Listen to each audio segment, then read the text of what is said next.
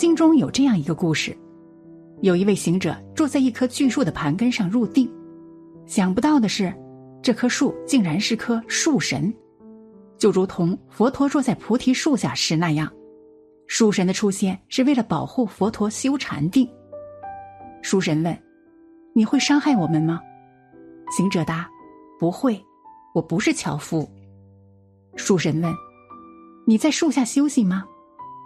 行者答：“很像休息，但我是在修禅定。”树神问：“你确定不会伤害我们？”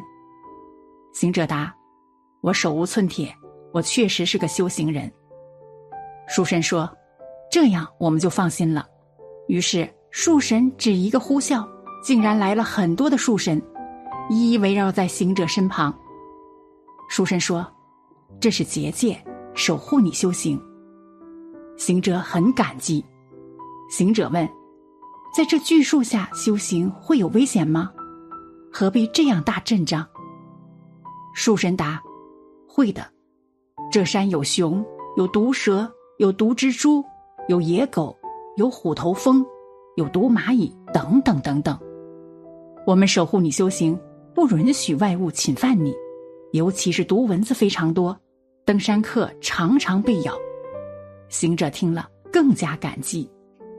书生说：“这里面还有几个鬼物，由于我们的守护，鬼也不能侵犯你的。”当行者禅定时，果然周遭无形的空间中发出了光辉，这光辉把树叶映得光彩瑰丽，树神们注入光辉，更加的精神抖擞。这个故事告诉我们，修行也要找个安身之处啊。有一位佛友私信问我，如何做结界？结界是什么呢？大部分就是用一些术法，将某种能量聚合成一种防护层，使得外力难以入侵。大部分结界就是为了防御和保护，但是它却有很多细节的区别。不同的人施展同一种结界法。都会有结界强弱的差别。一，攻击的结界，在我们所知的结界中，基本没有直接攻击他人的结界，但是确实会有反弹攻击力的结界。有些厉害的结界，各种术法攻击过去，就会被反弹回去，施法者、害人者自己可能会受伤，但是这种结界很少。二防御的结界，大部分的结界都是以防御为主，偶尔有些还带有感知探测。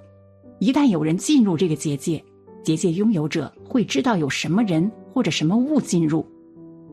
结界也可以视为一种圈地行为，就好像我们将这块地方圈起来，告知他人这块地的拥有者，你不要进入我的领地。三，囚禁的结界。当然，以前也听说过一些困住他人的结界法，一旦施法后，这个人就跑来跑去，都跑不出去，犹如鬼打墙。这种结界也可以运用在动物身上。有一位行者，他在跟着自己师傅学法时，有一次两人在吃饭，一只大头苍蝇一直围着他们嗡嗡嗡的飞，很影响吃饭。于是师傅拿起筷子。凭空画了个圈，就将那只苍蝇困住了。然后，就看这只苍蝇左飞飞，右飞飞，怎么都飞不出这个看不见的圈圈。直到他们吃完饭，师傅念了一句咒，圈圈结节消失了，苍蝇才能飞走。这也是结界。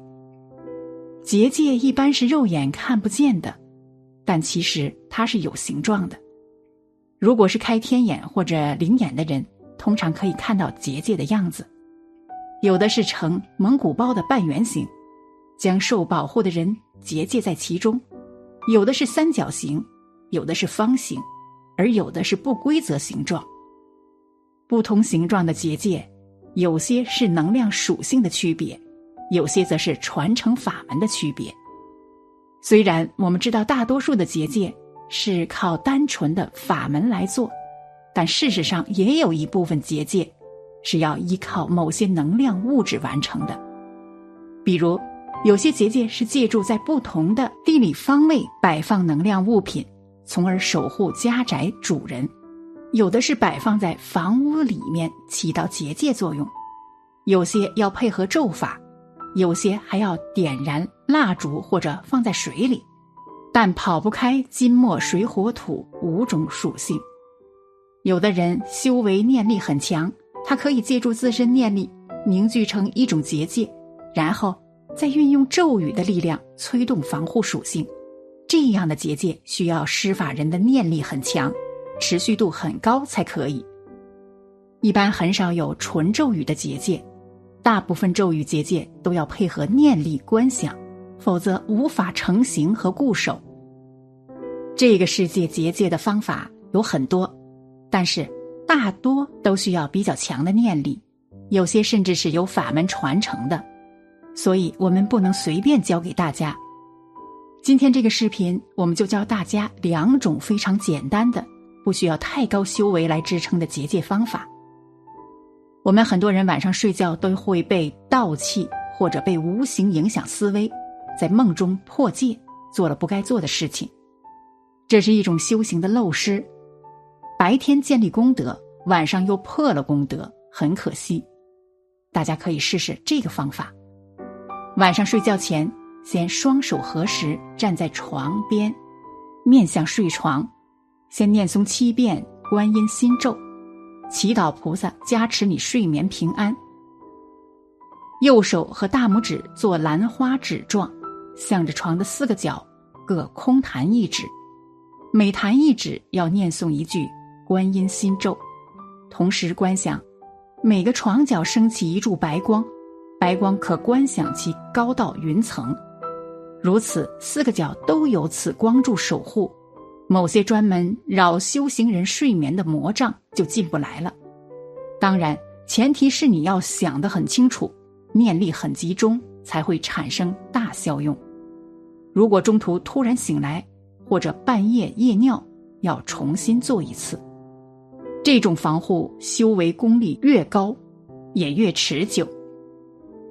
二，念经持咒，念《金刚经》和金刚咒，每天早晚都念诵一遍最好。若做不到，至少晚上家人全部到齐了，不再出门后，一定要认真的念诵一遍，确实会有奇效。当然，念得越多越好，一遍是最少的。记住，一定要认真念诵。若是边看电视边念诵，或是很散的念，力量出来是不够的，很多也都散掉。念这个咒是为了防御，所以一定要认真，这样力量出来才强。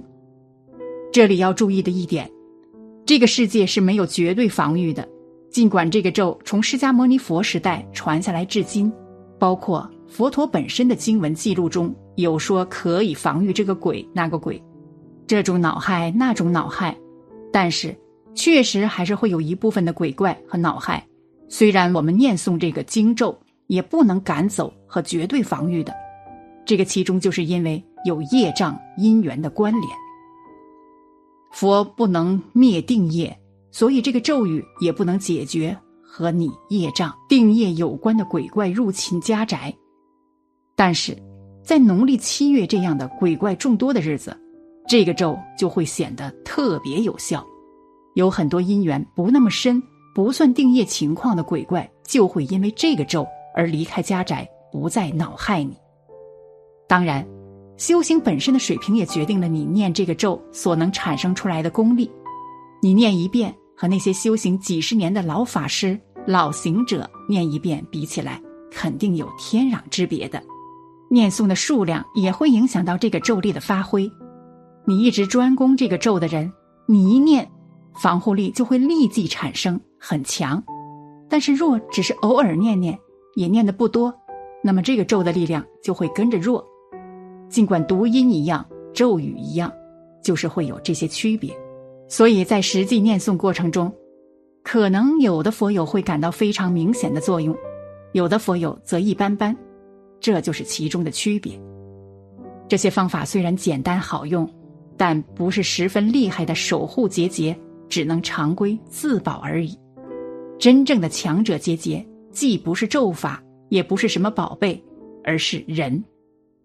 结节说穿了就是能量场，什么样的人就会产生什么样的能量场。最强的能量场在谁身上？修成佛果的人。